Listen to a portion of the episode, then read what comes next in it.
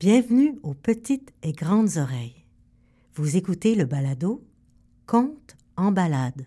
Aujourd'hui, découvrez les aventures de Virgile, garçon fripon du centre-ville, un conte d'été écrit et interprété par Amélie Prévost. Épisode 1 Le parc des courageux. Sur la rue des courageux, où vit mon ami Virgile, il y a un parc rempli de mille jeux.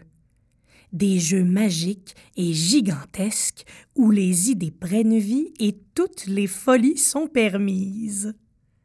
Virgile adore le parc des courageux. Sous un soleil brillant ou par temps orageux, il y va souvent pour courir dans le sable et se rouler dans le gazon qu'il trouve bien plus confortable que le pavé devant la maison.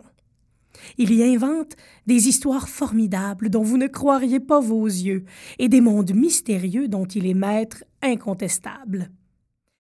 Virgile a une petite sœur qui s'appelle Virginie. Virginie préfère la logique aux formules magiques et les calculs mathématiques aux récits fantastiques.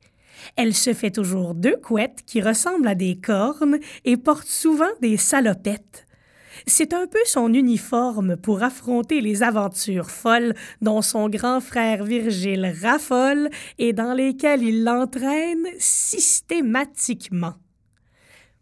Dans ce parc aux mille agréments, il y a une glissade jusqu'aux étoiles, un petit bol qui tourne comme un trône royal, une toile où grimper de l'araignée la plus habile, une poutre à traverser la rivière des crocodiles, une balançoire à ballerines et un dinosaure de rodéo qui récite des comptines.